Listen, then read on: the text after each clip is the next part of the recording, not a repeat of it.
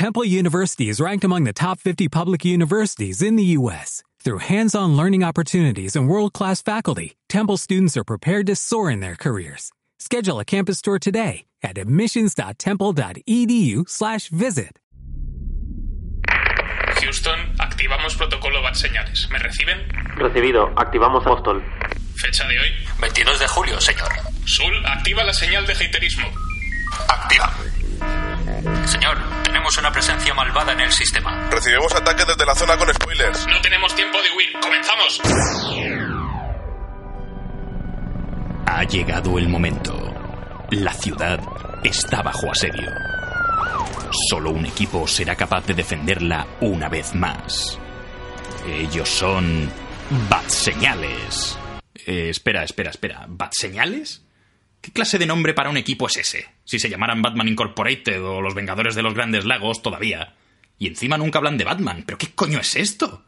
Vale, vale, vale, ya lo digo. Batseñales, el podcast favorito de Batman.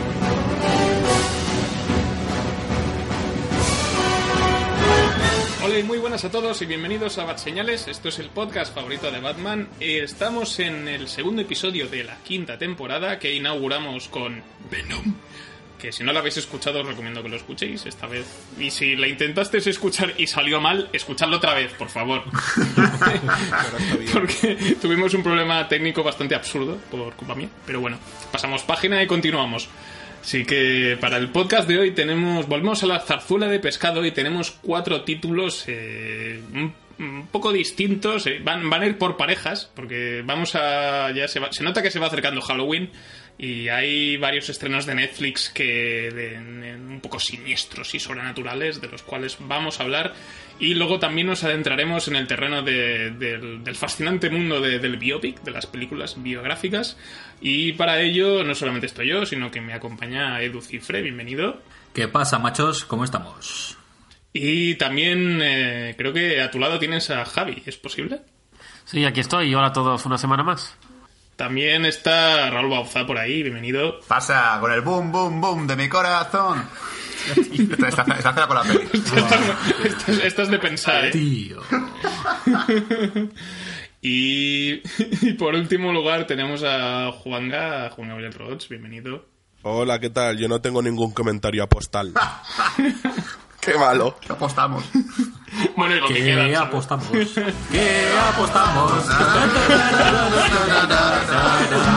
Dios. Edi- edición.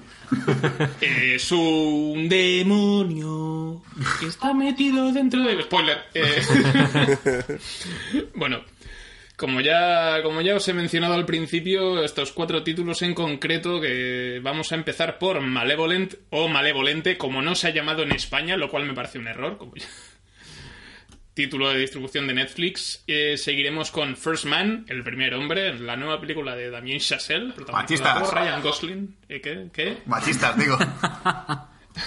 First Machista. Luego, nuestro tercer título será 23 22 de julio, con H. Aunque se, ha estren- aunque se ha estrenado en octubre, pero bueno, esto ya cada uno con sus movidas. Y terminaremos con El Apóstol, que al ser la película que hemos visto todos los que estamos aquí, pues mm, haremos parte sin spoilers y parte con spoilers, porque la verdad es que es- está bastante abierto a debate y yo creo que puede ser divertido. Sí. Bueno, esto es lo que tenemos pensado para este segundo episodio de la quinta temporada. Agarraos los machos porque el podcast despega en 3, 2, 1. Si te was gusta Bad Señales, no te olvides suscribirte tanto a iVoox como a iTunes o Spotify o Google Podcast, donde tú quieras. Estamos en todas partes y también en tu corazón. No, no, en serio, suscríbete, por favor, que, que queremos casito. I favor, dale. you. said the little blue man. I love you. I love you to bits. Bueno, pues como ya he avisado al principio, vamos a empezar con Malevolent, eh, película original de Netflix, una cinta de terror dirigida por Olaf de Flug Johannesson, que no tiene nada que ver con Scarlett Johansson ni tampoco huele a flores, me parece. Soy muy fan yo. Pero bueno, Edu va a ser el que nos va a hablar de, de este título, eh, que no sé si vale la pena o si no, si es uno de esos que, que se acabará acumulando pues en la en la lista de interminable de, de Netflix de títulos mediocres. Edu, no sé, no sé si nos puedes explicar un poquito de qué va esto, que es creo que es una peli de fantasmas. ¿no? Bueno, pues como estamos en la zona sin spoilers, tú ya lo has dicho todo. Podemos pasar a la siguiente peli. Venga, aquí le toca. Muy bien. No, a ver, um, Malevolent, que en realidad no hace mucho, mu- mucho honor a, a la trama de la película, porque, pues, pues, ¿por qué no? Porque me apetece decir que no. Pero a ver, la trama de la o sea, película... según tú, debería llamarse regular event. Normal event. Normalmente. Oye, pues sí. Está el cielo despejado y no hay viento. Pues, pues sí. Es en plan. Serie B es demasiado alto. Vale. Vamos a ver. La, mm, la trama de la película es que eh, está ambientada en, el- en los años finales de los 80, de la década de los 80, y que, bueno, comienza a haber un boom de lo paranormal, de los estudios eh, parapsicológicos también y todo lo que está relacionado con fantasmas y cosas así. Vale, entonces un- una, son dos hermanos junto a dos amigos um, de, de ellos que se montan un pequeño negocio de estafas. No es un spoiler, lo dice ya um, la reseña de Netflix. ¿Vale? Se dedican a ir a, a- a las casas donde se cree que hay la presencia de un fantasma y montan un, un Pifostio. pifostio allí ¿eh? de, de maquinaria, de, de cámaras y tal. eh, montan la farsa, cobran la pasta y se piran. ¿Vale? Entonces, esta es la trama. Pero claro, ocurre, ¿qué ocurre? Ocurre que se meten dentro de una casa ¿Qué? que ocurren cosas. Ocurren cosas que, bueno, todos pensaréis, ah, bueno, pues se meten en una casa en la que realmente hay fantasmas, ¿no? Entonces, se digamos, el juego se invierte. Le hacen las putadas, pero hay, hay más cosas. ¿Qué pasa? Esta película que se supone que está catalogada en Netflix como terror y terror eh, ¿Psicológico? de, de sus mm, ¿De, sus- de susto? ¿De suspense? de, de suspense, en plan que te mantienen De vivo. susto, de, de susto o muerte. Sí, sí, casi así. Entonces puedes verla a oscuras en la casa de Abandonada, Abandonada. en medio del campo. exacto allí de, de- de Chisco en Menorca, Chisco es amigo nuestro. Sin luz, completamente oscuras, con los cascos a toda hostia y encima te ríes. Sí. Me recuerda al vídeo de comunión. y ya nosotros también. Entonces, creo que mm, la ambientación no está conseguida. Mm, ocurren cosas, no vamos a desvelar el que ocurren cosas, pero no está, no está bien dirigida. Los efectos importantes, los puntos álgidos en los que la, eh, la trama podría coger fuerza, flaquean, porque la cámara está centrada en otra cosa. A ver, las actuaciones de los, de los actores, como diría Imanol. Sí, ñe. Eh, no sé si, si por allí dice que ese es de poco presupuesto y tal y cual, no son muy Bueno, conocidos los... Directamente Snowpiercer tiene un 4,8, así que tampoco es que sea muy buena. ¿Sobre? ¿Sobre? Eh, nieve, sobre 10. Sobre 10. Vale, no supera, no supera el 5. Entonces, no, no, no consigue cogerte. Hay villanos, no consigues empatizar. Hay algunos efectos de sangre que son in- interesantes, pero mm, aquí pues no importan un tanto las físicas, pero es que es tan malo, es tan malo que hay cosas que no se pueden permitir. ¿no? Ciertos cortes y ese corte que debería haberte dejado hecho polvo y estás B. Entonces, pues no, no, no cuaja. Eh, la atención se, se, se diluye. Entonces no disfrutas de una peli que aunque no sea de terror, porque no puede ser de terror, sea un tanto de suspense, Es una mierda, es una mierda. Entonces, si hubiera escrito yo una reseña, es de las pocas que no hubiera probado. Porque yo tengo, es verdad, tengo el... eh, El baremo muy alto, sí. Sí. sí. Tú, Sí. Vas, tú vas a ver un corto de mierda y dices, joder, pero qué bonito ha sido. Pasa, pasa como a mí. si hay cristales, pues... Pero que no, que no, no, no la prueba. No, Uh, no Netflix, sé y si... digo Netflix. Y MDB tampoco la prueba. Lo han dejado con 4,8. Ah, pues... No aprueba nadie. Estamos, estamos de acuerdo. No, la, po- la podéis ver y seguramente, yo porque he aguantado ya, porque me gusta, digamos, tío, voy a acabar el producto. Pero es que no la acabaréis. No, no la acabaréis. Es una Vale, fantasma. entonces, Sí.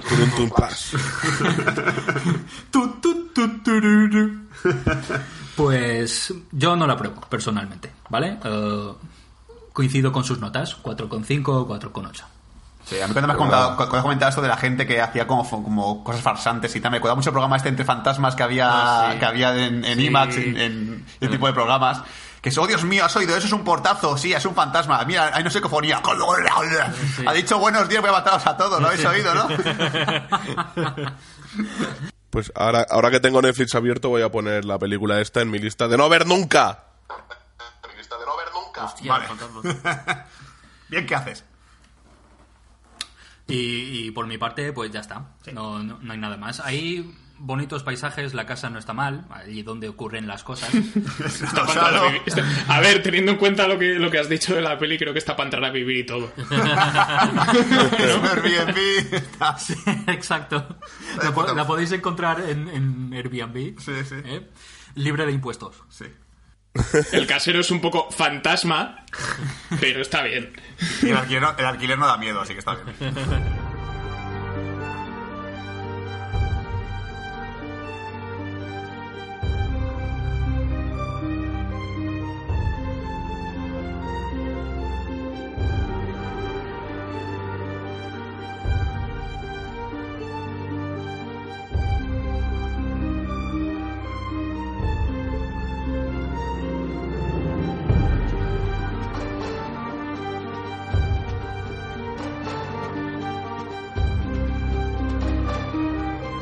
Con el segundo título de esta semana. Como ya he adelantado antes, le toca el turno a First Man, el primer hombre, el Fistroman, eh, dirigida por, Da- por Damien Chazelle, eh, que conocemos por Whip- Whiplash y La La Land, que diría que es el gran showman de los musicales de antes del gran showman.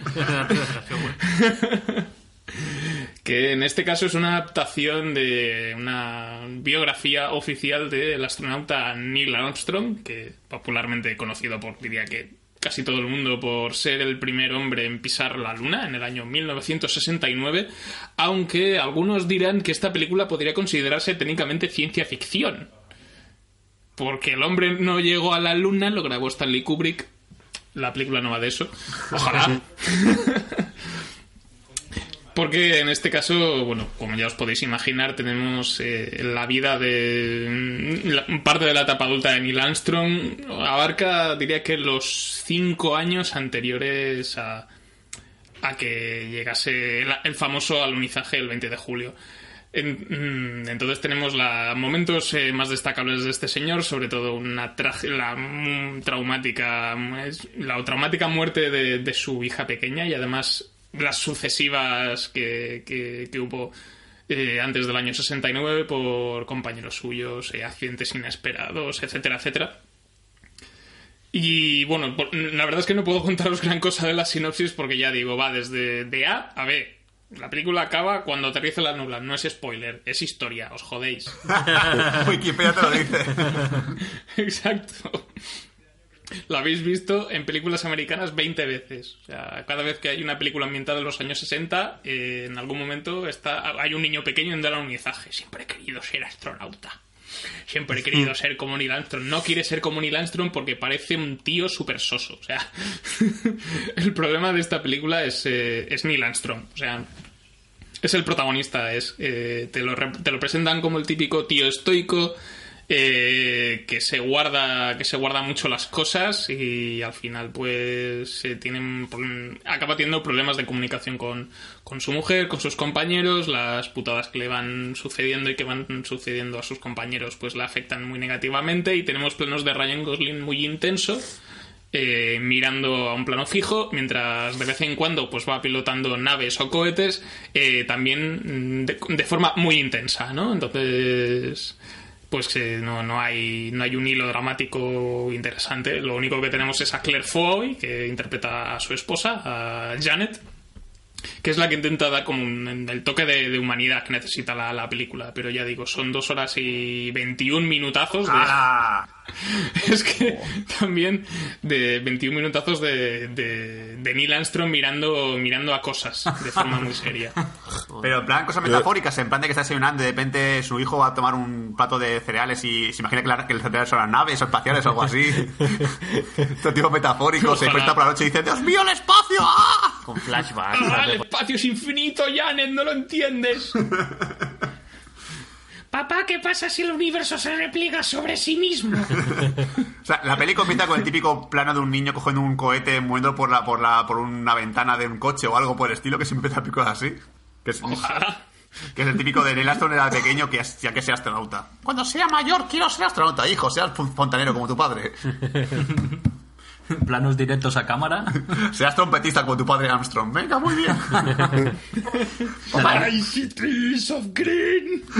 Yo lo que tengo, lo que tenía miedo con esta película es que resultara que a lo mejor es lo que me has dado a entender, que resultara lo que me resultó la de la de Han Solo, que es para marcar los checks en la lista de vale, esto ocurre de verdad, esto también, y, y ya, no, no te aporta nada más. Sí, en realidad es como un... es- eh, si hubiese un fanservice de, de Neil Armstrong, sería esta película, ¿vale? En- y ya, ya digo, es, es- tiene una estructura muy de, muy de documental informativo de... El primer hombre aterrizó en el año 69, pero antes de eso hubo 200 pruebas, que es como... Hay como cinco pruebas de, de, de orbitar, en el, de, de despegar con el cohete, orbitar tal, el entrenamiento no sé qué, que es como yo estaba pensando, vale, pero ¿cuál es la buena? cuando llegáis allí y cuando llega en los últimos 20 minutos, que es cuando eh, está el aterrizaje la luna y tal, que además es bastante bastante rato, yo ya estaba yo estaba agotado ya. O sea, además ya vi la peli con sueño a las diez y media de la noche. Acabé hecho un cromo y estaba cabeceando mientras llegaban a la luna ahí sin sonido y tal. Neil Armstrong con su cara normal, no dice la puta frase. O si la dijo, pero yo estaba sobado, no estoy seguro. Ojalá hijo de camino. Es que ha- hay que ver las diferencias que tienen todo el mundo con los españoles, que este tema creo que va a salir bastante en este podcast, porque yo creo que en España se intenta lanzar un cohete a la luna y tras el primer fallo dicen, bueno, pues no se puede, a tomar por culo. Bueno, venga, vamos al bar. Sí, es el, hay, una, hay una escena bastante curiosa, ¿no? Que es la típica de los americanos, eh, vamos siempre a la aventura, ¿no? Que es de, ten- con una pizarra, el jefe de, bueno, el que lleva todo el jefe el tema de la expedición y el entrenamiento de los astronautas y tal, les dice, tenemos que, salimos de aquí, hace un círculo, que es la Tierra, hasta, y luego hace la línea horizontal, se acaba la pizarra, tráeme esta, por favor. Sigue la línea aquí y dibuja la luna. Y, y esto los y todos ahí los todos los astronautas ahí nerviosos y tal, los que tienen que hacer las- los entrenamientos y esto, y, esto en España lo pones y dices, "Pues, lo va a hacer tu tía. Yo sigo pensando que habría ganado muchísimo más la película si hubieran metido el giro final de, de hacernos dudar si eso hubiera ha sido real o no, en plan origen, cuando, cuando suelta la peonza. Imagínate que ca- acaba, o sea, lle- llega la luna de repente se oye, corten, y termina la peli. Y tú, no, ¿qué? ¿Qué cojones, tío? Sí, con la claqueta. Se llega aquí a la claqueta, corten. No, ¿por qué? Todo el público ahí pillado. La, la última toma es, es Neil Armstrong que está justo al aterrizar y se- le empieza a entrar la risa y se parte el culo y es la primera vez en que le ves reírse en toda la Se película. quita, se quita la escafandra así rápido y le dan un cigarro, se lo prenden. Uf, qué, qué- qué gusto. Bueno, Kubrick, ¿cómo ha quedado la toma? Ha quedado bien, ha quedado bien. Pero repitamos por si acaso.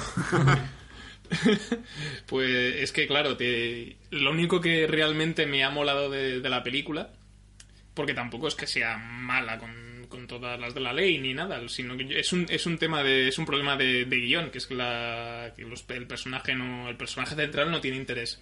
Pero visualmente Chassel está en la rueda en, en 70 milímetros y es una gozada visual. O sea, y además hay, a nivel de efectos visuales está súper conseguida.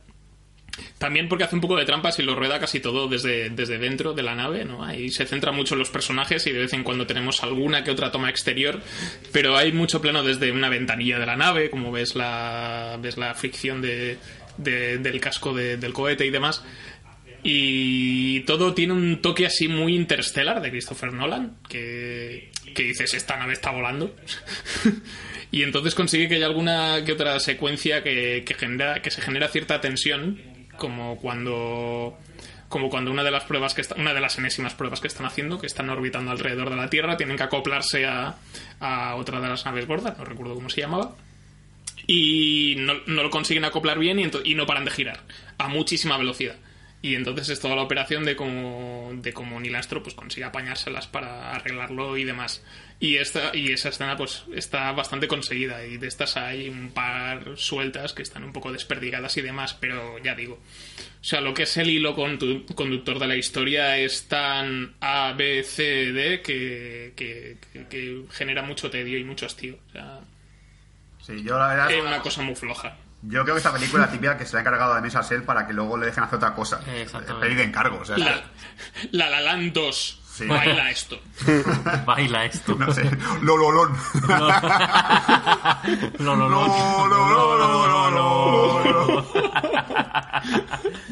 Y sale la metiendo a los aires. es, es lo mismo que La La Land, pero todos cantando lo lo lo. Lo lo lo, lo lo lo lo lo. Las bravas del fútbol ahí. Lo, lo, lo, lo. Lo, lo, lo, lo, lo. Y luego tengo otra cosa que la, Sel, la, la foto de MVD tiene 33 años y me da ganas de partir la puta cara. Tiene una, tiene una, de- tiene una cara de, de nerd que no puede con ella, chaval. Claro, es, esto es lo que comentaba, lo comentaba en algún podcast, lo escuché en el podcast de Scanners, que decían que, que se nota mucho que Chazelle se proyecta a sí mismo en los personajes de sus películas y eso en Whiplash tiene su gracia, porque a mí Whiplash es una película que me parece la hostia. En La La Land ya se empieza a notar un poco, ¿no? El tema de, "Buah, es que la gente no entiende el auténtico espíritu de la música y ahora es como, Buah, la gente no me entiende porque sufro mucho por dentro. Y es un señor un poco intensito y, de, y, y si la cuarta película no está bien me va a empezar a caer mal. Bueno, mira que es la- no la cuarta, es la quinta, que hizo una antes de White Plus, pero nadie la recuerda. Ah, es verdad, es verdad. Es verdad que era una de estas, así que no vio nadie.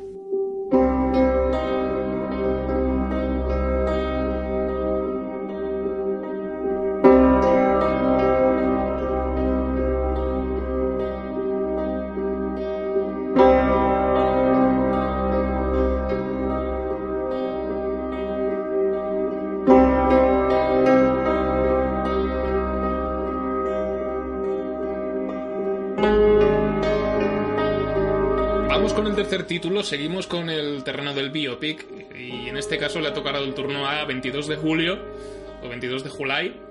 Eh, película, una película de, de Paul Greengrass eh, basada en unos hechos reales bastante turbios y bastante jodidos.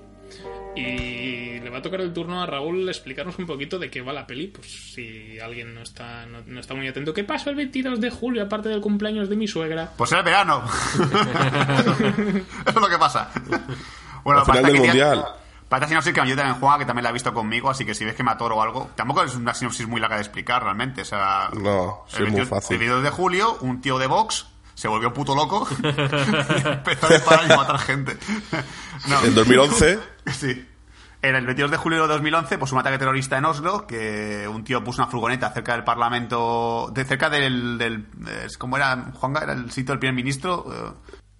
El- no- no- la verdad es que no te lo dicen muy bien, te dicen cerca de la, de la oficina del primer ministro. Exacto.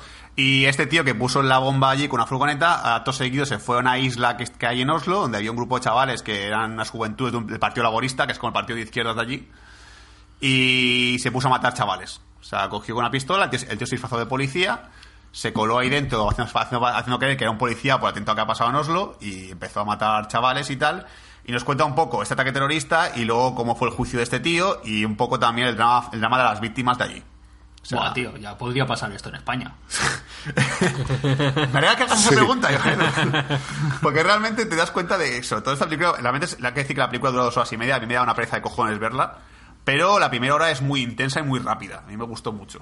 Luego ya que mi segunda mitad, que es más drama familiar, porque se centra sobre todo en una víctima de, en concreto de, la, de, de- de lo que pasó allí.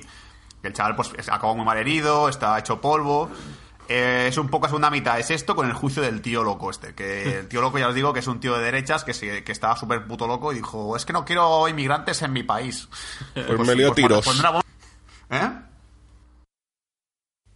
Pues me lío a tiros. Sí, me lío a tiros y mataré gente de mi país, aunque no quiera gente de, de, de otro país. Exacto.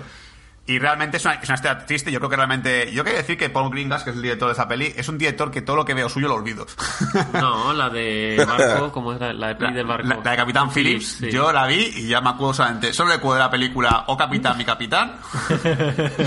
Yo solo, la, la gente solo recuerda I'm the Captain Now. Sí, eso y la, Sí. la escena que vi la- cuando la vi en su momento en el cine, la escena en la cual sí, supe que Tom iba a el Oscar, que sale llorando en una escena en plan de, Oh, "Este me sí. jodió, que la típica escena que dices, va, esto, este- dame un Oscar ya. Y la del tiburón está bien también. Y luego otra película que hizo también, que yo he visto suya, es la de Green Zone, que no recuerdo una puta mierda de la peli. Sé que la he visto en el cine, pero no recuerdo nada de la peli. Es buena. Está bien. Sí. Pero La yo- de. Ah, Green Zone, perdona, no. No Green Lantern, ¿eh? No, no. La he confundido con Tierra Hostil. No, no, Green Zone es una película que yo creo que, que más creo que la vi con Imanol en el cine. Me suena a mí. Sí. Y no Yo recuerdo. recuerdo, yo solo recuerdo que era como la, la, la adaptación apócrifa de Modern Warfare. Sí, Y ya está. Sí, también recuerdo yo eso. Que tiene escenas típicas de. Que, que, tío, la verdad es que tiene una manía este hombre de rodárseme con la puta cámara en la mano. Ah. Y el Parkinson se lo va curando poco a poco, pero igualmente no te es un tembleque que otro. Tiene que, tiene que hacérselo mirar. Sí. Pero bueno, Juan, ¿tú, qué- ¿tú qué piensas de la peli? Pues la verdad, a ver si coincido contigo en que si la si no voy mal, creo que es la primera hora ¿sabes? engancha bastante porque pero qué coño está pasando aquí, cuánta muerte. Y luego sí que hay un pequeño bajón, pero a mí me ha tenido enganchado el saber el drama familiar porque sí que se ve sobre todo por, por la parte del protagonista se ve mucho giro que no voy a decir porque esto es parte sin spoilers y, y ver que, qué coño va a hacer el loco para defenderse es como pero ¿qué? ¿qué? ¿tú estás loco? ¿de verdad? ¿en serio? Sí, sí, realmente es eso. A mí sobre todo lo que más me gusta la película, porque ya, hay que decirlo, me gusta la peli, es buena peli. Yo creo que realmente si alguien se, tiene, un- tiene dos horas y media de su vida, puede verla en Netflix, que es una película de las buenas de Netflix. Yo creo que está muy bien. sí Eh, a mí sobre todo me ha flipado sobre todo el ver la, la comparación inevitable con cómo se, una terrorista ocurre en, en Oslo y cómo ocurre después en España. o sea, porque ves, por ejemplo, al primer ministro de, de- de aquí, que está el tío súper, súper, o sea, está sufriendo un montón por lo que está pasando en su país. O sea, está súper jodido, está, mirando- está casi lloroso, en plan de, hostia, me ha atacado a mi gente. Igual que aquí. Se va a disculpar con las familias en plan, me sabe mal porque esto es culpa mía, porque yo no tuve las... ¿Esto, esto, esto ocurre en España? Igual, igual. En plan, oye, han matado no sé qué gente. ¿De qué nacionalidad? Catalanes. Ah, da igual, no pasa nada, hay muchos. ah bueno son muchos bueno, para la cárcel. Hay demasiados. eh, Un tío de son ojos muchos y hacen cosas Y sobre todo también me, fija- me, me- me flipa que, que la película es muy, a nivel de dramatismo es muy contenida, pero creo que es por el carácter de esta gente, porque realmente hay escenas de gente llorando, evidentemente, es, es un momento dramático, pero a mí eh, me, me flipa sobre todo incluso eh, cuando pues, un- uno de los que se acaba herido está con el médico operándole, hay un momento en el que se está ahogando, el médico va caminando tranquilamente, ah, sí se está ahogando, sí, sí, hay que solucionar, hay que hacer algo. en plan de, Bueno, pues. Sí. Claro, comparado con, con el típico cine americano de Dios mío, se está ahogando, trae 5 miligramos de penicilina, corre, corre, no sé qué. Que es como, para, se está ahogando, había que quitarle el tubo, parece que está respirando. O- o- o cuánto- cuando le van a decir a la cuánto familia, lleva ahogándose? eh, su hijo tiene metralla en la cabeza y en cualquier momento puede morir. Pero bueno. Es, es- es- es como, como en First Man, que, te- que pasa lo de eh, Houston se está, se está incendiando el casco, cambio. Todo el rato, sí. No, sí, eh, si es que si comparamos con España, creo que la única, la única, el único parecido posible que hay sería el abogado, que gracias a esta peli he comprobado que los abogados dan asco. Un saludo, Andreu. Sí. O sea, sí. Que por, sí, por Pero- cierto, hablando de abogados, eh, Andreu nos dejará un audio al final del podcast. Tú, tú no, tú no haces con Andreu. No. Bueno, Y, y eso que has dicho, lo de decía lo del abogado, porque, tío, o sea, me sigue sin caber en la cabeza cómo coño puedes defender a alguien así. Y, y luego lo que has dicho de que yo también, también creo que es por cosa de, de la forma de ser de los noruegos, que es todo como mucho más frío. Porque me, me he estado investigando después de ver la película lo del, lo del asesino de verdad. Bueno, y es un que allí asesino que se es hizo. Es que allí oscurece antes también. Normal que También. más. Vi, que el, asesino se hizo la noticia bastante viral porque con la con la con lo que dijo luego el, protagonista, el, uno de las víctimas, el asesino acabó llorando. Este es en plan, me la sopla todo. Sí, sí, este realmente, yo claro, hay un momento en el, típico juicio con, lo- con los, con los testigos y tal de lo que pasó, que es el típico momento de romperse emocionalmente y el tío está con una cara en plan de, bueno, cuando termine esto me pongo, me pongo a ver una peli. Así acaba esta- a ver si metéis en la cárcel ya que me quiero ir a cenar. Viernes 13. Cuando, cuando- cuando lo tomar inspiración. cuando lo sacáis en Netflix me enviáis una copia. ¿eh? Sí, Y luego, bueno, el, la- el reparto no hemos dicho nada porque realmente casi todo el mundo es sueco en esta peli y todos tienen cara de suecos, o sea, es inevitable. Y flipa un montón que un Sí. director americano se ha puesto a rodar con suecos y claro, todos, todos hablan, intentan hablar en inglés, que es como, bueno, vale, supongo que el este real no era así. Help, help me. Sí, tiene acentos, tiene My kid is supposed to die. Sí. I'm a police. I'm gonna kill everybody. es un poco así. Yo lo que dice Juan del, del abogado es verdad que te deja un poquito de malestar, pero realmente es eso, que el tío pues le ha tocado defenderlo, no se puede negar por, por juramento y tal, y no le queda más remedio. Luego el pues se lo toma un poco en serio, Ya. pues, como bueno, ya sí, eso gano. sí, eso ganaré. ya si eso hago lo que, haga mi- lo Ya que que diga mi gano. que si no no me pagan. Bueno, sí, realmente creo que sí que pueden renunciar a llevar un caso los abogados en según qué circunstancias. No lo sé, no, no tengo que ser mejor en Oslo allí. Ah, bueno, sé, sé que aquí No, ha es, eso, no lo sé porque eh, aquí en la peli sí te dicen que está como obligado a llevar el caso. Sí. Bueno, igual, igual se referían a presión mediática. Que luego, te, tío, por ejemplo, que- Pues- es que, que yo creo que hay un montón de escenas que no, no, no que tampoco spoiler demasiado por lo que, bueno, la película también es histórica, o sea, spoiler está en Wikipedia. Pero realmente es eso, el carácter de esta gente es brutal. O sea, hay un momento en el que los pasan discutiendo y están, no se gritan entre ellos, no es típico que alguien le tira el pelo, le tira el pelo a otro, también hijo ha muerto por tu culpa. No, no, no. O sea, incluso el juicio, eh, eh, antes del juicio había una especie como de- del típico previo negociación que tiene micrófonos que se activan para hablar. O sea, no, no es que te hablando al mismo tiempo gritándose. Claro, es la, la siguiente escala evolutiva. Eh, Sí, sí, es que la gente de Noruega es la hostia. Es como en plan de, eh, sí, mi, mi abogado, mi cliente dice que quieres ir a la cárcel. Eh, vale, muy bien, siga. Sí, Corta el audio, la jefa, la jueza, bueno, como contempla la justicia de Oslo, pues tenemos que mirarlo. Y como, que te agite más tranquila, más relajado es todo. Sí, sí, sí, sí, sí, sí. Entonces, en España, no- en España sea como, como sálvame. ¡Vete a la cárcel, hijo Exacto, de eso puta! decir. Sí, de, de ahí que cada vez que vayamos a un bar en el extranjero, toda la gente se nos quede mirando porque somos los que van follones montamos, Eh, etcétera. Es la leche, tío. Es que incluso cuando le llaman al abogado para amenazarle, lo típico de, eh, que sepas que es un nazi y te vamos a matar. Te vamos, te vamos a matar. Seguro que las balas salieron con tranquilidad. Sacaremos las entrañas y haremos que te las comas. Es que es- eso pasa en España, te digo, ya tenemos montado el Sálvame y el asesino acaba en Gran Hermano VIP. Sí. Y luego entrevista en espejo público. A ver, ¿usted por qué matado gente? Bueno, porque estaba ahí, me aburría y... No, no le preguntarían eso, le preguntarían cómo qué tal en la casa del gran hermano.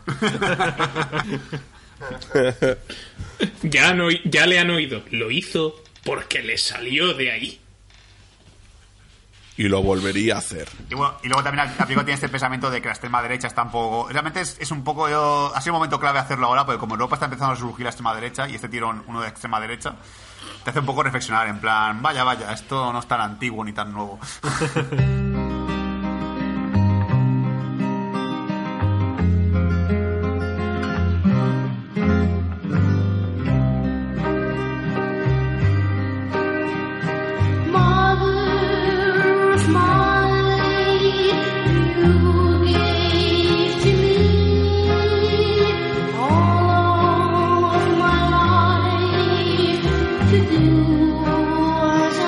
con el último título de este podcast, como ya he avisado, El Apóstol o Aposu, eh, que lo, lo he dicho aposta, apostal, así de, de mal en inglés. Es un apóstico.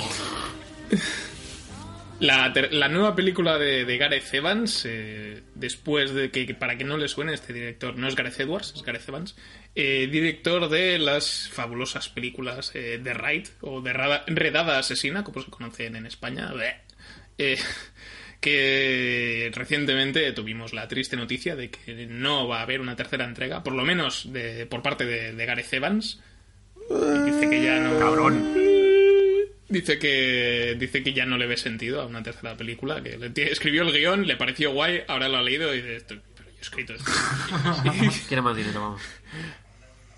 Exacto, así que en su lugar pues tenemos esta, esta película de terror sobrenatural, atmosférica, protagonizada por eh, el guapísimo Dan Stevens. Y también encontramos en el reparto a Richard Evelyn, Paul Higgins, eh, Coño, y Michael Sheen. Michael Sheen, joder, eso. Michael Sheen, que no tiene nada que ver con Martin Sheen, el profeta Malcolm. Y no sé Y si con Charlie Sheen. una, una poca de sinosis de, de esta película. Javi, eh, tú te, Yo me tiro a la piscina. te veo con cara de te, te veo con cara de repartir el evangelio. Sí, sí, sí, sí, sí. Vengo, Sí, a hostias. voy, a, voy a comulgaros a todos. No, a ver, la película eh, nos sitúa en eh, un años muy, muy, muy, muy antiguos. En el, en el, los- creo que son el año 1915 aproximadamente, creo. Cinco. 1905, Vale. sí. 1905. Bueno, pues me he ido de, unos, me he ido de unos 10 añitos más o menos.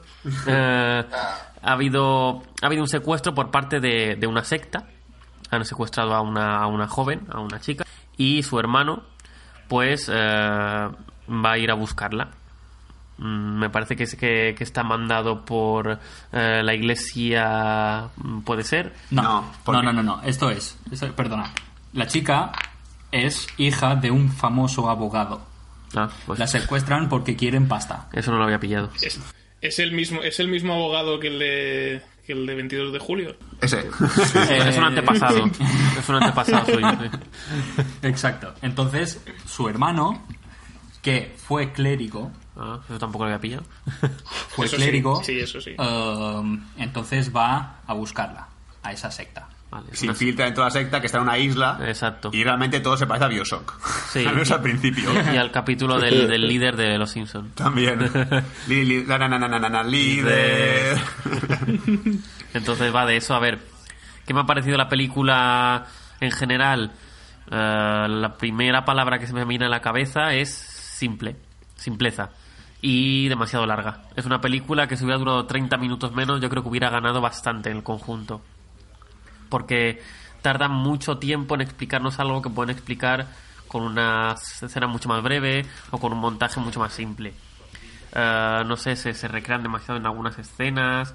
Eh, es, es fácil es fácil meterse en esa película, ves, porque con cuatro planos ya ves que es una secta que son tíos muy raros, que hacen cosas muy raras y, y que están pasando cosas muy extrañas. Entonces, esas, esas dos horas y que dura la película, a mí creo que ha sido uno de los puntos más, más, más flojos de, de la película.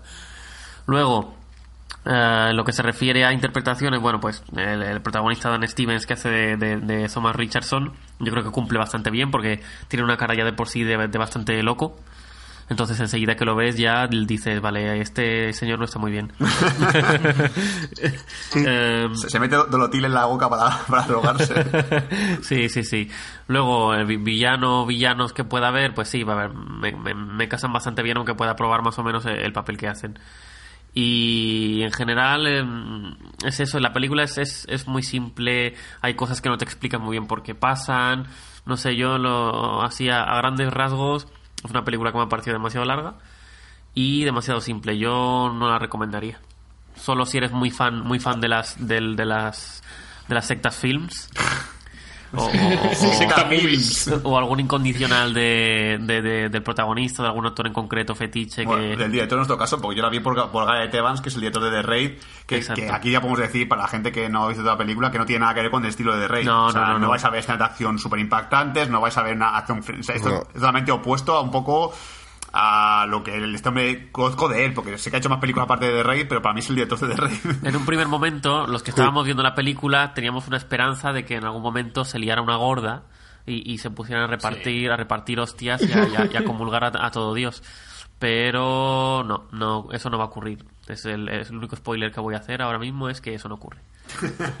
Ah, Sí, yo creo que todos es- todos esperábamos que, que, recuperando el pasado de, de clérigo de, del personaje de Dan Stevens, que dijeran en algún momento, ya he recuperado la fe. La fe de dar hostias.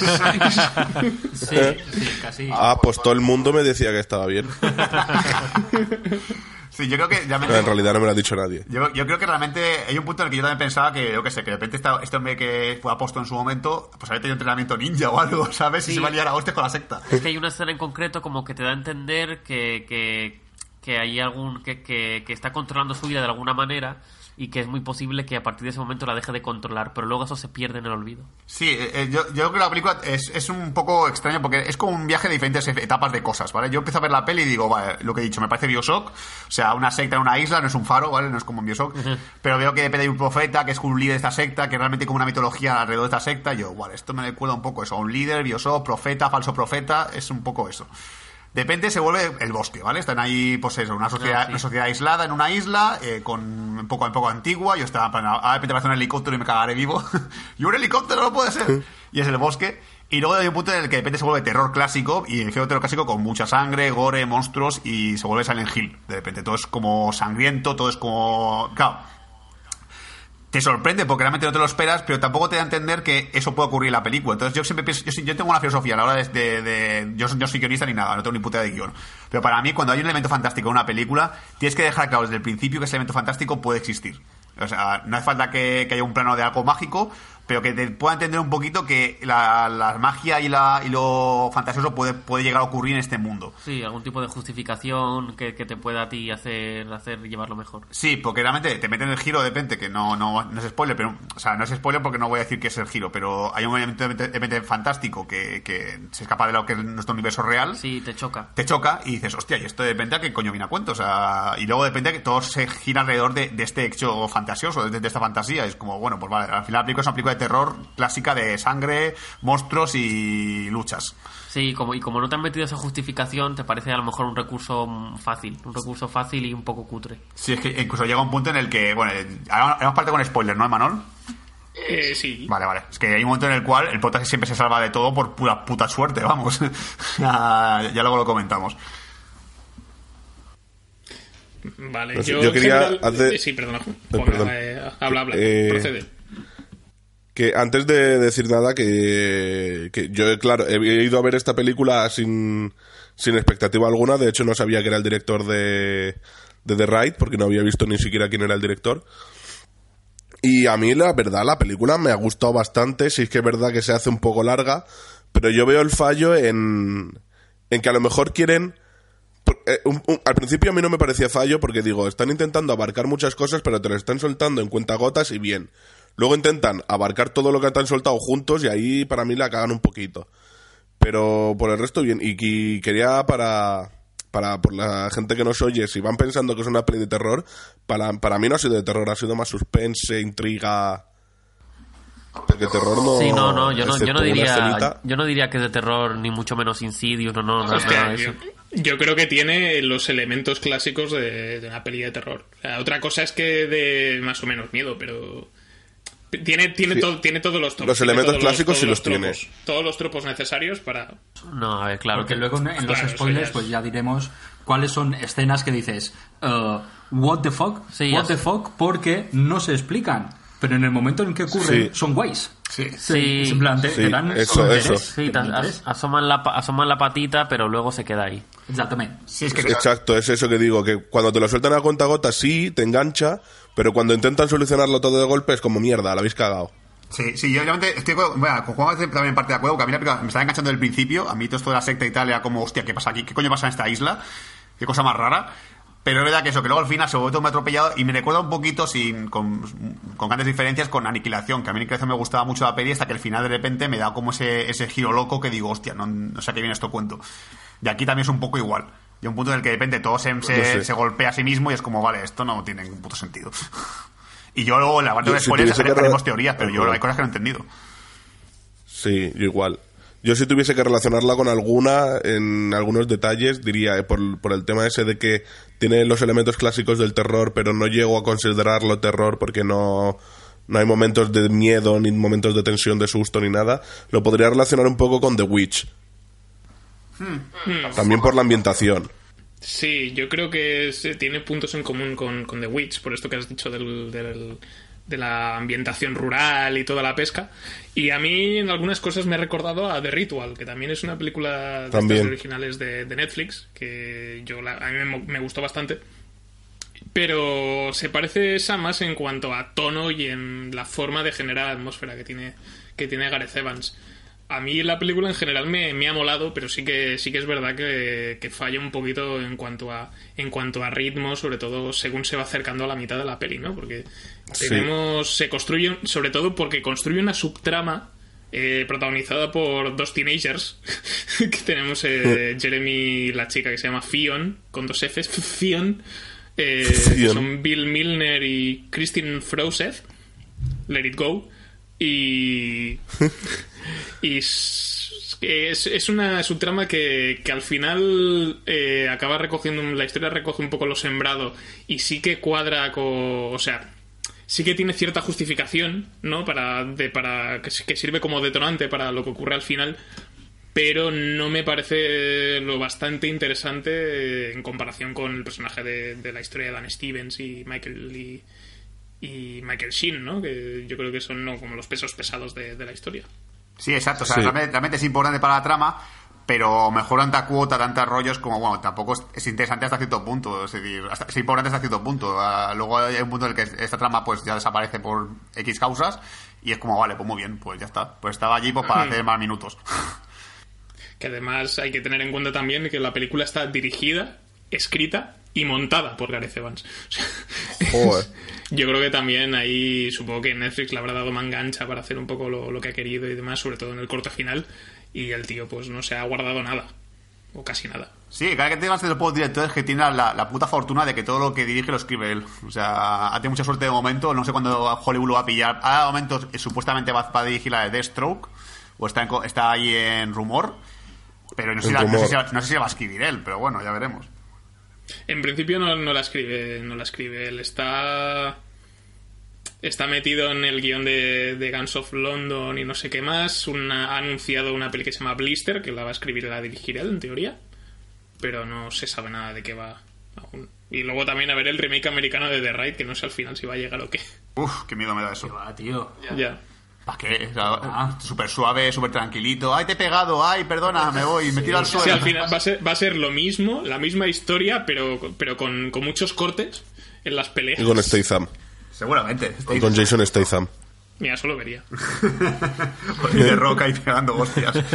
Antes de pasar a la parte con spoilers de, de esta película, eh, voy a anunciar, como ya he dicho un poco al principio, que nuestro compañero Andreu, nuestro, compañ- nuestro desaparecido Andreu, nuestro abogado favorito, nos ha dejado un pequeño audio opinando brevemente sobre esta película, eh, así que dejaremos que nos cuente su vida y luego pues ya entraremos en la parte con spoilers.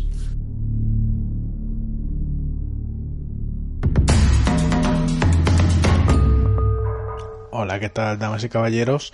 Bueno, después de un tiempo ausente, pues vengo a haceros una pequeña review de esta, de esta cinta, esta curiosa cinta. Bueno, no me extenderé mucho más porque seguro que ya la habrán presentado y demás mis compañeros, entonces voy al grano a lo que me ha parecido la película.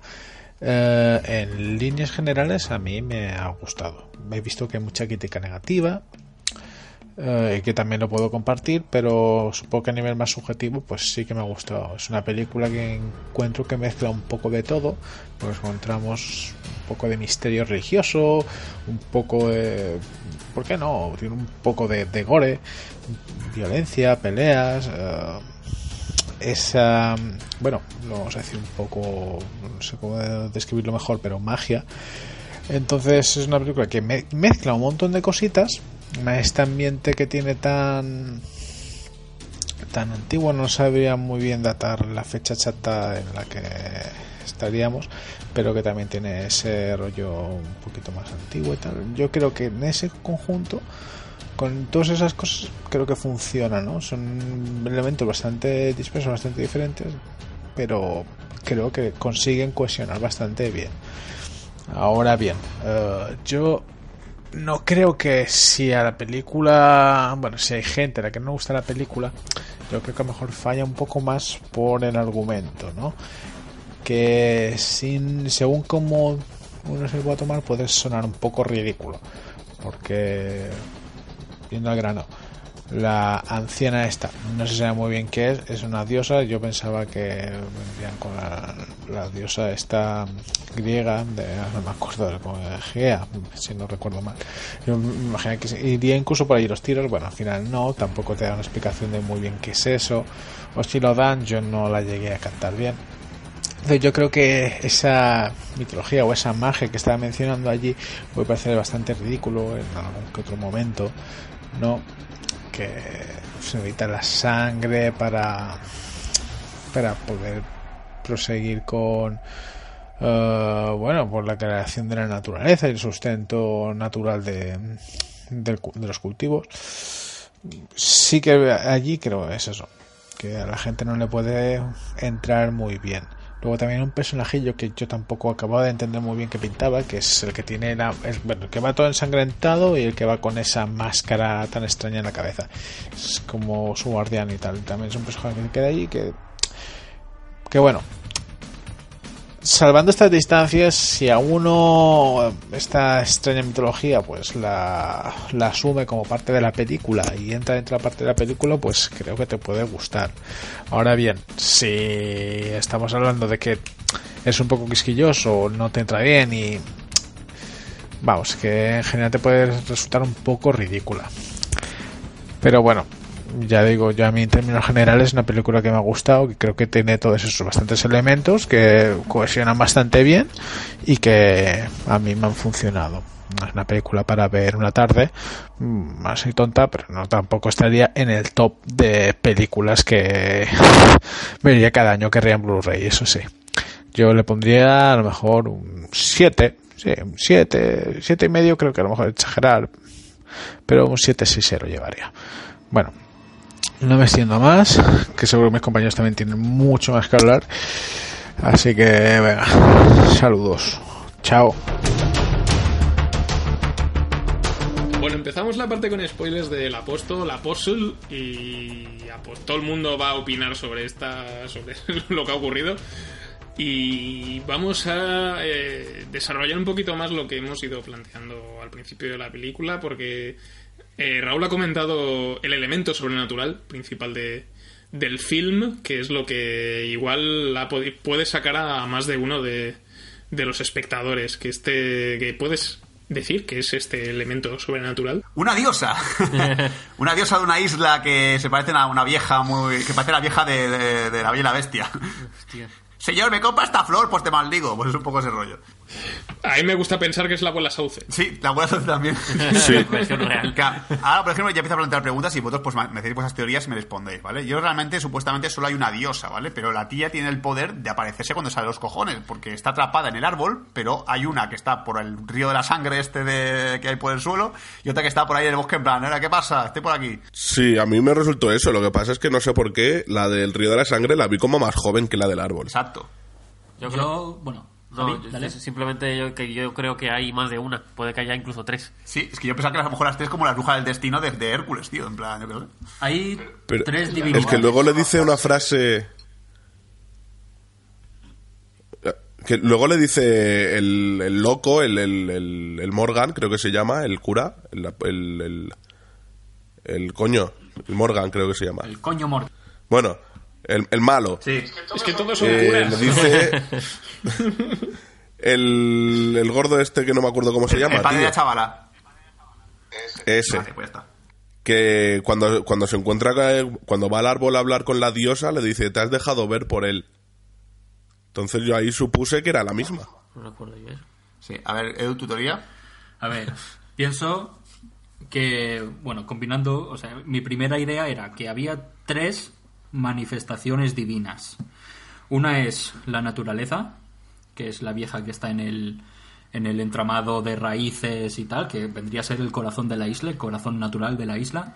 Otra es una divinidad del agua, Mm, interesante. ¿vale? Y la otra es una divinidad como del aire o del éter, ¿vale? Porque tenemos una escenita en la que eh, Dan Stevens está dentro de la iglesia, donde vemos a Michael Sheen, que, ¿cómo se llama? El, el- Malcolm Malcolm, Profeta Malcolm. Malcolm dando su sermón, vemos como una vieja transita por las por el exterior de la iglesia en las ventanas y luego descubrimos que es imposible que una, una vieja haya podido hacer eso porque está, las ventanas están situadas a unos dos metros y medio, ¿vale? Entonces ya vemos que hay unos primeros elementos eh, paranormales, fantásticos. Como no sabemos cómo es la tónica, pues de momento no podríamos decir si es paranormal, si es fantástico o mitología que es el caso. Vale, entonces, pueden ser estas tres manifestaciones. ¿Qué ocurre? Durante toda la película vemos que, es, que, que la, la abuela Sauce está corrompida. El, el el- el espíritu del agua también podría estar corrompido por toda la suciedad, por toda la sangre que se vierte, porque se supone que si alimentan de sangre a la abuela Sauce, también se alimenta de sangre el espíritu del, del agua. Sí. ¿Sabes? Por eso aparece en el momento en el que eh, Thomas Richardson, el protagonista, se tiene que esconder y sale esa vieja. Yo considero tres divinidades. Ahora, bien podría ser, combinando vuestras teorías, que fuera representaciones de una divinidad, la divinidad de esa isla, en la que domina tanto agua como naturaleza como éter. Me gusta más la idea de tres. Sí, es que, es que realmente, eh, te- te- claro, hay un punto en el que tú piensas que te, te lo va a explicar todo porque hay muy- varios flashbacks de los, de los pioneros de la isla, que son estos tres tíos, que fueron a- que están con la cara rajada y tal, que te hace entender un poco como que son presos o algo, porque no, no, no tienen explicado tampoco su pasado, pero por lo que dice él de la opresión del rey y todo ese rollo, me da a entender que se escaparon de una cárcel o algo, acabaron en esta isla, eh, con- encontró a esta señora vieja, dije, oh, nada, pues si le da sangre ya salen flores. Pues nos la quedamos. Y, y poco más, pero realmente te voy a explicar. eh, para empezar, yo realmente el poder, el poder de, la, de la diosa no a entenderlo, porque le dan sangre, salen flores, pero realmente, ¿qué, qué más provoca en la isla? O No, sea, hace que- que la tierra sea No, fértil. supongo que, exacto, que la tierra sea fértil y pueden plantar. Sí. eh, que como realmente cuando le dan sangre dura, dura como varios segundos lo que es la, la, la, la capa de flores y luego desaparece, es como joder, pero que te Porque- alimentada todo el tiempo. que Porque es corrupción. Ya, yo es que, no es su es alimento. que creo que es. Yo es que creo que es un, un poder inútil porque yo creo que deben llamarse por teléfono, aunque en, ese- en esa época no había teléfonos, de alguna forma tienen que llamarse que es, corre, corre, que, que ahora la están alimentando, planta. No, ya, tarde, No. lo siento. Yo entiendo que como ya, como, como ha dicho Edu, eso no es un alimento natural, es una especie de, de corrupción, de alimento corrupto, ya no le está haciendo tanto efecto y cada vez la tierra es menos fértil o incluso deja de ser fértil porque esa sangre ya no le hace nada. Por eso pasan a, a darle sangre humana. Pensar, pensar que no había humanos en esa isla. Son los primeros. Esa secta se forma en esa isla porque eh, el profeta Malcolm escapa de la ley londinense. ¿Eh? Escapa de, de ello, de, de allí, y se instala, bueno, huye y acaban por accidente allí en esa isla. Entonces la exploran y descubren a la vieja. Eso- esos son los últimos, uno de los últimos fotogramas que hay, antes de que explote todo. Ah. Descubren a la vieja y Queen, que es el padre de la chica, el, el agresivo, descubre por accidente, pero que no es su alimento, pero funciona, que dándole sangre de animal, en el principio era de animal, eh, brotaban, eh, las cosechas iban bien, eh, todo iba bien, pero es que estaban comenzando a corromper a esa pobre abuela. Exacto. No descubrieron cuál, cuál fue el verdadero alimento. De hecho, no tenían que estar allí. No tenían que estar allí. Ajá. Pero bueno, a lo mejor sí tenían que estar allí. Y esto aprovecho para unirlo porque estamos en spoilers. Sí, sí, sí. ¿eh? Obviamente, vale. Mm, el prota muere. Ajá. El prota muere y se funde con la naturaleza. Gran pregunta. La vieja le dice, tú debías estar aquí. O sea, era tu destino. ¿Vale? Eso explicaría también por qué, o sea, lo que ocurre que es, los tres caballeros, que son, al final se hacen amigos. Ajá. Cuando, cuando salvan a- al profeta, se hacen amigos. Descubren a la vieja, la vieja sonríe. La vieja sonríe como diciendo, habéis venido, era vuestra, des- vuestro destino. Sí, eso te Pero, ¿qué es lo que hace la humanidad siempre? Eh, se aprovecha de los recursos, Exacto. corrompe la tierra y, lo- y, y todo lo terraforma a su propio beneficio. Sí. Me, me- falta la escena en la que le empieza a dar sangre y dice, lo ves, la has roto ya. has roto el poder. No, roto toques, tú. ¿por qué tocas? Dado Lo que viendo sangre. esto y lo que viendo esto y oyendo, el momento en que vemos que todos los vecinos han puesto los botes llenos de sangre delante de las puertas y menos eh, menos Thomas, Dan Stevens, que de repente se corta el dedo con la llave y, y sangra en el suelo, la sangre empieza a ir hacia el agujero y aparece algo para tragarse la sangre. ¿Eso también es la bruja esa? Es el espíritu del agua. Exacto. Sí, porque realmente significa la sangre como que se mueve automáticamente. Sí, la Sí, trae. es, es un reclamo Sí. para ese espíritu, Ajá. ¿verdad? Entonces, ese, en ese punto es uno de los puntos de terror que comentábamos antes. Sí, Es en plan, hostia, ¿hay zombies? Porque Yo, yo cuando vi de eso dije, hostia, Resident Evil 4. Esto, es una, esto es una secta Sí, con igual. zombies que en flipas. un primero pensé, en un primer momento pensé que era la hermana. Yo también lo pensé, también. Pensé Es que en era plan, la mujer "Buah, que- ahora ya se ha corrompido. O sea, es en plan, se ha, se ha vuelto una especie de monstruo y nos van a dar el giraco Sí. brutal de que la secta era la mala, no va a ser la buena precisamente, ¿sabes? Pero, bueno, esa, esa- ese personaje solo vuelve a aparecer cuando el protagonista se tiene que esconder de sus captores. Y ya está, ya está. Ya no aparece más. Claro, pero por ejemplo, por- o sea, ¿tú crees que, por ejemplo, todo el tema de que el cultivo sea corrupto, que las que los mm, nazcan los, la- la- los animales muertos, que hostia, que estén a la, la, la- puta oveja, eh? Sí, sí, sí. Hostia, que desagradable. Ah, sí. Qué puto asco. Increíble. Sí. Pues ya parecía de verdad la, la, la oveja, tío. No sé cómo coño han hecho ese evento, pero parecía la oveja de verdad cuando la sacan ahí. ¡Eh, eh! Y yo, joder, me se falta la garganta. Sí, sí, sí. O sea, realmente es porque se, se- se han pasado y la han roto, han roto la sí, diosa. Sí. sí. Ah, Por decirlo vulgarmente. Es una isla pequeña, es decir, si hubiera allí un ecosistema muy grande, digamos, pongamos la isla de Irlanda, pongamos por ejemplo eso, tardaría mucho más tiempo, muchísimo más tiempo. Es una isla pequeña, esa diosa eh, reside allí, que en realidad es que es bastante pequeño, entonces es muy fácil corromperlo. Mm, fueron los primeros humanos, eh, el, profeta Malcolm, Queen y el otro El, pa- caballero. el padre del chico, sí. Sí. Llegaron allí, crearon, fundaron su religión Sí. e invitaron a feligreses a venir allí.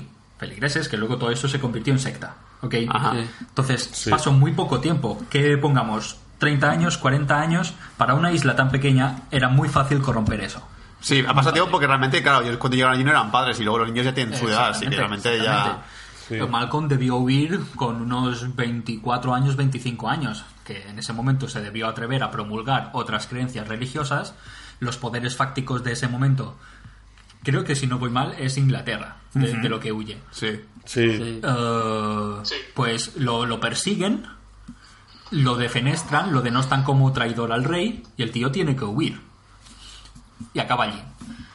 A mí el hecho de que exista divinidades en esa isla no me parece tan extraño. Es decir, ya llevamos una tendencia en la que hay cosas, elementos que no es necesario explicar, están allí, estamos muy acostumbrados a ver fantasía y entremezclar realidad, porque una secta funciona de esta manera, sería la realidad, con algo de fantasía, pues está bien. Lo que no me ha molado de esta película son los puntos en los que te dirá, aquí va a pasar algo guay, quédate con esa copla y luego Sí, se olvidan. Es que yo, yo, por ejemplo, Desaparece. yo, por ejemplo, el, el protagonista, tío, o sea, eh, vale, eh, la primera escena, la primera escena la, la salvo porque me parece guay, ¿vale? Cuando está a punto de, que te- tiene que de, de citar lo que es la Biblia de ellos y cuando le va, a tocar, le va a- le va a tocar a él, justamente el de al lado es un tío infiltrado de la- del rey que lo que matar, ¿vale? Muy bien. Pero incluso cuando, está, cuando, está- cuando matan al chaval y le van a matar también a él y justamente ocurre un ruido por ahí, no sé qué era, que, le, que, que gritan o algo así y, lo- y el tío se puede escapar porque hace técnicas de lucha, que dices, ¿dónde realmente hace esa mierda? Digo, vale, ya está bien. A lo mejor lo puedo asociar a lo que tú dices del destino. Porque yo realmente lo que dices del destino, yo entiendo que, que el contexto del protagonista es que es un cura que ha perdido la fe porque vio cosas que el ser humano no, no, no era capaz de hacer. Él ya no es cura, ya para él ya no existe más la fe, pasa de ello. Y el hecho de conocer a esta diosa es como volver a recuperar la fe, en plan de si existe algo más. Es un poco como cuando metieron los dedos en la mano de Jesús, en plan, ah, pues tiene agujero, vale, está, está, está ocurrido de verdad. Sí, sí. Sí, pero realmente, si ves, si ves otra diosa, ya es, hay algo más, pero algo totalmente en contra de lo que su religión promulgaba. Sí, yo también es eso, que es como, Claro. plan de, ah, pues, pues no era Jesús, era Jesús. Sí, Que- bueno, que hay otra cosa que yo no entiendo, que no llego a entender. Lo, el tío este que va con la cara tapada, que le das una motosierra y es un enemigo del Resident Evil 3. Pyramid, Sí. Es- ¿Ese qué, qué es? ¿Forma parte también de la deidad o es como un súbdito o algo? Porque también parece que es como... No sé.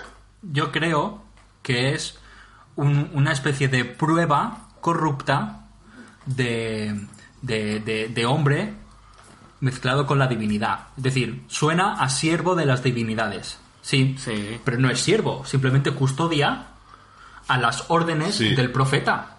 custodia a la abuela Sauce. Ajá. Está allí guardándola. Entonces- y la protege. Entonces estaba allí ya cuando llegaron los profetas o llegó con los profetas.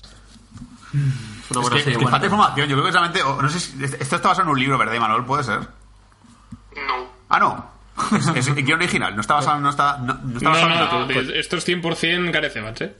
Ah, vale, pues yo creo que el tío debió jugar en una partida de Resident Evil y iba a decir, bueno, voy a meter esto y luego voy a meter lo otro y va a molar un montón. Vale, eh, aún así, este punto, digamos, uf, no consigo explicarlo, dejémoslo. Pero eh, eh, el cura, el cura no, el ex cura, Ajá. mm, Tomás, El ex apóstol, si quieres.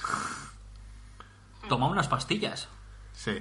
Unas gotas, Sí. perdón, unas Sí, gotas. unas gotas. Unas gotas para controlar la rabia, la ira, Entendemos que sí. un descontrol que Sí, puede tener. sí. Vale.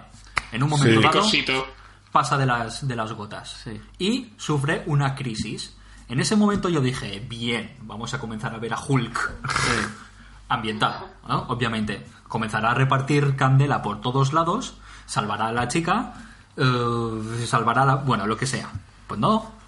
Se Ya, corta ahí. Eso es lo que te digo yo de momentos que parece que te van a que te la patita, aparte de los de terror, y luego se queda en nada cuando he dicho que parecía que iba a pasar algo gordo. Pero es y que luego no hay diferencia. Exacto. Es que no hay diferencia de gotas a no gotas. Bueno, porque se Sí. las tomabas.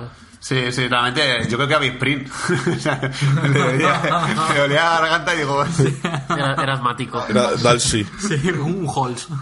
sí, pero es verdad que eso, que, que yo también espero un poquito, porque además en el trailer hay, un momento- hay una pequeña escena en la que parece que va a haber acción y luego la película es, era básicamente cuando se, cuando se quita lo del palo y empieza a clavarle el palo a la gente en la cabeza, que es como está el tío encadenado a... Sí. Ah, sí, bueno. que la, pequeña, la, la única escena de acción Sí. que hay, Sí. que incluso creo que hay un pequeño homenaje a The Raid que no creo que se ha buscado, cuando en el momento en el cual ocurre la escena esta de la iglesia que he dicho yo, de que leen los paros y tal, eh, la forma que tiene, que tiene el protagonista de atacar y defenderse, o sea, el, el, el ex apóstol este, es muy parecido al estilo de Raid, que hace como que se tira para atrás en plan de, oh, Dios mío, vas empujado hacia atrás y luego le clava el cuchillo. Sí. Es muy de Raid. O, o Gareth, o Gareth Evans os ha robado la acción de una manera, o realmente dijo, voy a meter un pequeño homenaje a mis películas O y cuando le clavan todas las lanzas de golpe al espía del rey que le iba a atacar a... También, que eso es súper fantasioso, pero... Dios, eso puta madre. sí. Sí, sí, sí, sí, es igual. Pero eso que, y que, claro, luego también, te- también el título de la película, El Apóstol, o sea, te hace, te hace a lo mejor que, eh, entender que él es el apóstol de la diosa esta de la isla. Sí, él es el que va a, a hablar sobre ella o escribir sobre ella o contar la historia sobre ella, pero no, porque muere, se supone que muere y pasa él a ser eh, parte de la isla, o ser el que alimenta la isla, la tierra, etcétera. Bueno, podría ser Yo- también. yo entiendo eso. Y allí ya en los comentarios ya mm, me corregís. Podría ser que eh, un poco la figura de los primeros apóstoles que hubo. Ajá. Cuando Jesús ya fue condenado a morir a la, a la- en, en la cruz. Spoiler. ¿eh? Sí, en, la- en el 2019 saldrá su peli. Entonces, ¿Otra vez? hubo, hubo algunos de sus seguidores que se detractaron de ser seguidores suyos. Entre ellos Pedro. Pedro negó tres veces la relación, su relación con Jesús, de, de discípulo. Pero Pedro fue el que sería el primer eh, papa de la historia. ¿Sabe- ¿Sabéis? Ajá. ¿Eh? Entonces es como que es, es algo paralelo. Es decir, Tomás es, eh, es, es un capellán, eh, va a promulgar la palabra de Dios a los diferentes terrenos no cristianizados del mundo. Ve los horrores que pueden ser capaz de la humanidad de cometer, que simplemente se estaban defendiendo los chinos. Sí, sí, sí. Estaban defendiendo sus En la terrenos. película El silencio de Mar- Martín Scorsese trata ese tema, así que eso está ahí. Ah, sí, verdad. Entonces, luego pierde la fe. eh, quiere eh, salvar a su hermana que ha sido capturada por una secta. Le importan la mierda las religiones. Es decir, él simplemente ve a un tío que se hace pasar por un profeta. Sí. Realmente motivaciones poli- em, religiosas no tiene. No, ahí no. Pero descubre elementos fantásticos como una diosa que pulula, El mayor. un- una diosa que está en el agua y otra que está en un, en un, en un árbol. Ajá. Vendría a ser como recuperar la fe en la humanidad, que son los que crean esos seres. De ahí que se pueda fundir, porque se funde con la hierba, es decir, le crece la hierba y tal y cual. Él es el chute que necesitaba esa, esa tierra. O sea, es como cuando Pedro, creo que era Pedro el que le metió los dedos en la mano a Jesús y dijo, vale, eh, tiene agujeros en las manos, es verdad. No sé si a Pedro era otro, ¿eh? Puede Creo, ser. creo que era otro. A ver, a- abogados cristianos, corregidnos. sé, que, sé que lo escucháis. Arroba abogados cristianos. a ver, responded a eso. Entonces supongo que el título... Por si nos cagamos en Dios o algo. Sí, la denuncia después. Sí, exacto, preparemos. Eh, supongo que el título viene por ahí. Viene por ahí, que es como eh, el, el mensajero de la palabra. Estaría relacionado con que Entonces- la vieja le dijera, nene, tú debías estar aquí, tú perdiste la fe, aquí la recuperarás, pero no será vivo. Entonces, el final, como yo no sé cómo verlo, cómo lo habéis visto vosotros, que la tierra se lo come y por eso vuelve a crecer, o que él pasa a ser un nuevo dios de árbol. Ambas. Eh, yo creo que eh, el hombre este, Thomas, ha sido los anticuerpos de un virus que tenía la isla. Esa isla tiene elementos mágicos. Tiene sus divinidades. Tres. Vale. Mm, viene una sarta de humanos, corrompe la isla, otro humano va a salvarla. Entonces, yo creo que se, que se funde con la isla, forma parte de la divinidad que hay en esa isla.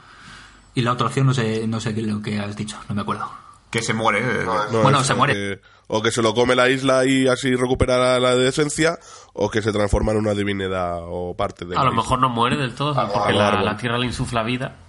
Quizás no muere, quizás se convierte Sí, en no una sé. estatua, porque esa estu- esta estatua ya debía estar allí. No la- no- no Sí, creo que eso iba a decir, los- los humanos. porque... No, no, que acabo de mirar el póster y a lo mejor sí podría tener sentido eso, porque el póster vemos a Thomas que le salen ramas de atrás, a lo mejor por ahí tiene... Sí, sí. Además, él mata a la diosa. Entonces alguien tendrá que ocupar su lugar. Sí. vemos, estamos viendo ahora el, el póster. Yo creo que sí, que al final se convierte en la Hostia, eh, es un póster divinidad sucesora, Es un poste bastante guay. Sí, sí, es bonito el póster. la divinidad sucesora de, de, de allí. A lo mejor tiene también mensajes más, más trascendentes, es decir, eh, eh, da igual que sea, se llame Dios, se llame Alá o se llame eh, Abuela Sauce. Es decir, uno es quien crea esos elementos. Es la fe, es el amor que puedas tener sobre esos, esos factores. Es decir, el poder está en nosotros. Vendría a ser eso, ¿no? Pero bueno, aquí ya nos metemos en, en camisas de once varas. Sí. Cada uno ya que opine.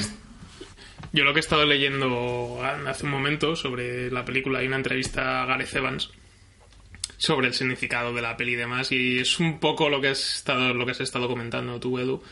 Y Gareth Evans dice que, que es una que o sea, la base de la película es como el hombre eh, corrompe el, significado original de la fe para sus propios intereses, ¿no?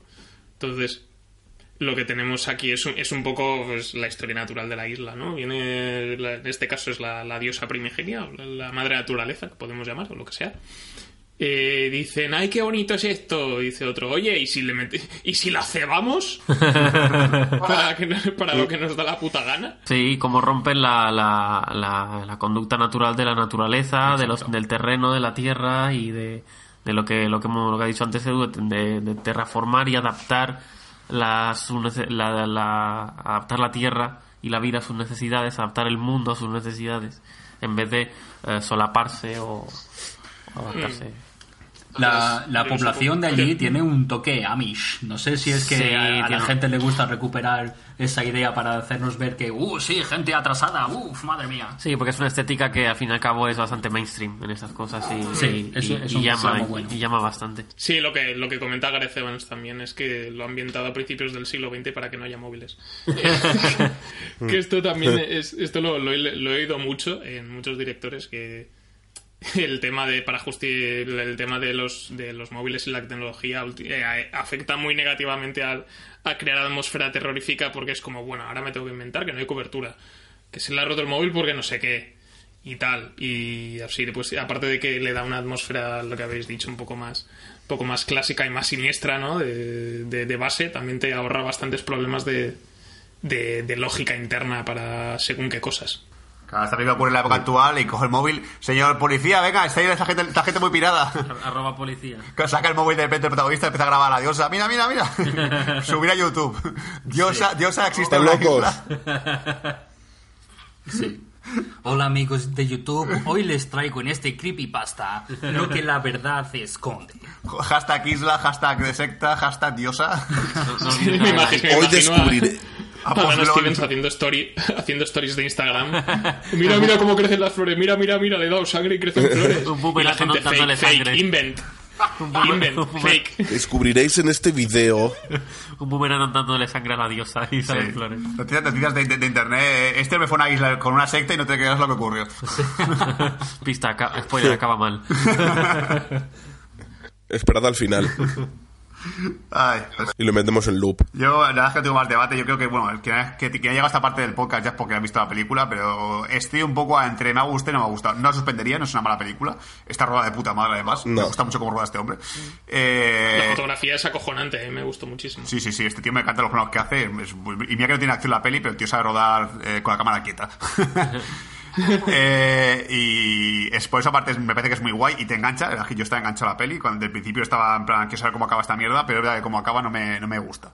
Pero por eso Sí, es eso. no es una mala película. la- No me importa volver a revisarla para ver si las teorías de Edu se complementan con lo que es la peli. A lo mejor digo, ah, pues mira, aquí hay una parte que pone diosa. pero eh, en general, eso, una película que, que recomiendo para curiosos del director, pero para así porque es muy buena peli, tampoco diría que fuese a verlo.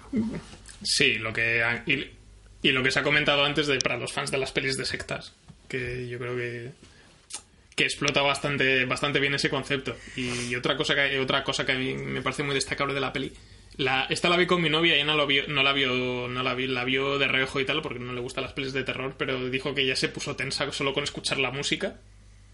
Que Joder. sí, que es una banda sonora muy es una banda sonora muy atmosférica que yo creo que, que acompaña muy bien a, a la peli. O sea, si te la pones igual en Spotify no, no te entretienes demasiado porque creo que es todo el rato... Pero para el conjunto de, de la cinta yo creo que acompaña muy bien. Sí, es perfecta para cuando estés con una chica en tu primera cita, ponerse en el coche. Y bajar, y ba- Sí. y bajar los seguros. ¿Qué, qué música te gusta? Me gusta esta. Yo he aprendido... Y te ríes y te empiezas a reír. Y dejas el volante. Pues eh, retomando un poco el tema, yo he aprendido bastante con este debate porque no había sacado ni por asomo tantas teorías como las que nos ha enseñado, por ejemplo, Edu o, o Zul. Estoy muy loco, tíos. Yo, yo la había visto un poco más así por encima, no, no, no había, no, no me había puesto a pensar en rascar, en rascar un poco a ver si, si puede haber algún subterfugio, algún, algún doble fondo en la película, pero con este debate que hemos tenido así en, en este tiempo he salido contento. Bueno, un gazapazo que hay, que ahora me he fijado, es que a, a- a Thomas Jefferson, no, no es Jefferson, es Richardson, Thomas Richardson, lo queman con una cruz que tiene un grosor de más o menos unos 15 centímetros. Ah, Oh, es verdad, gazapazo.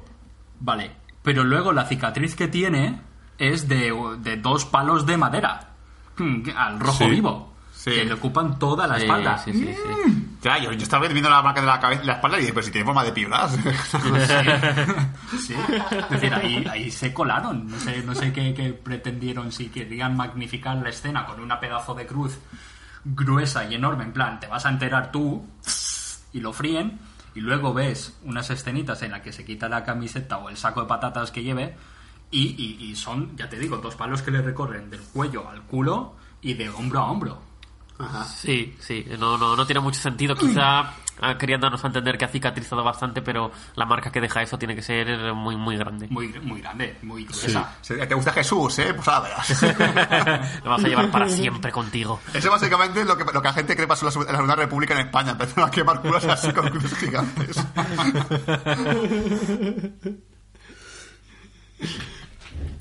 Bueno, pues yo creo que ya podemos ir cerrando este, este, este segundo episodio de la quinta temporada, que nos ha quedado bastante jugosito.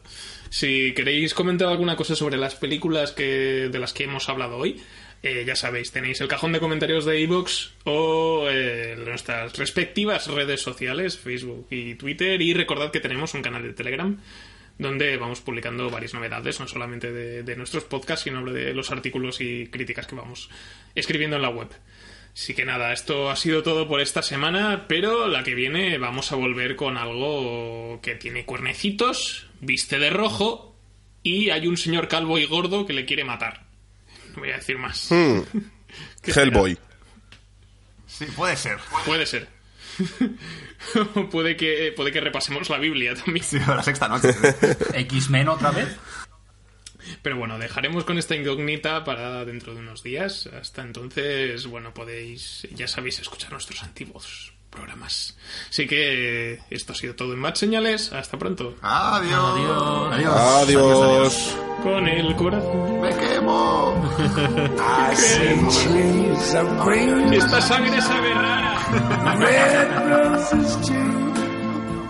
I see them bloom for me and you.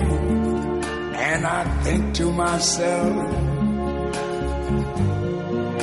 what a wonderful world. Recibimos un ataque desde la zona de... Ah. Muy bien, Juanga, el actor. ¡No hace mal! ¡Me cago en Dios! of blue and clouds of white.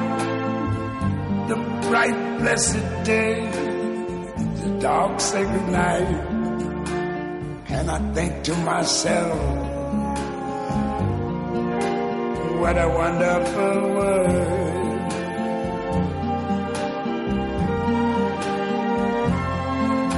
The colors of the rainbow so pretty in the sky are also on the faces of people going by.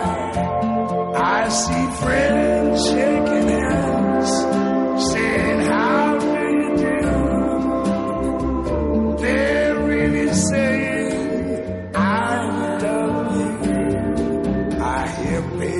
cry. I watch them grow. They'll learn much more than I ever knew. And I think to myself, what a wonderful world. Yes, I think to myself, what a wonderful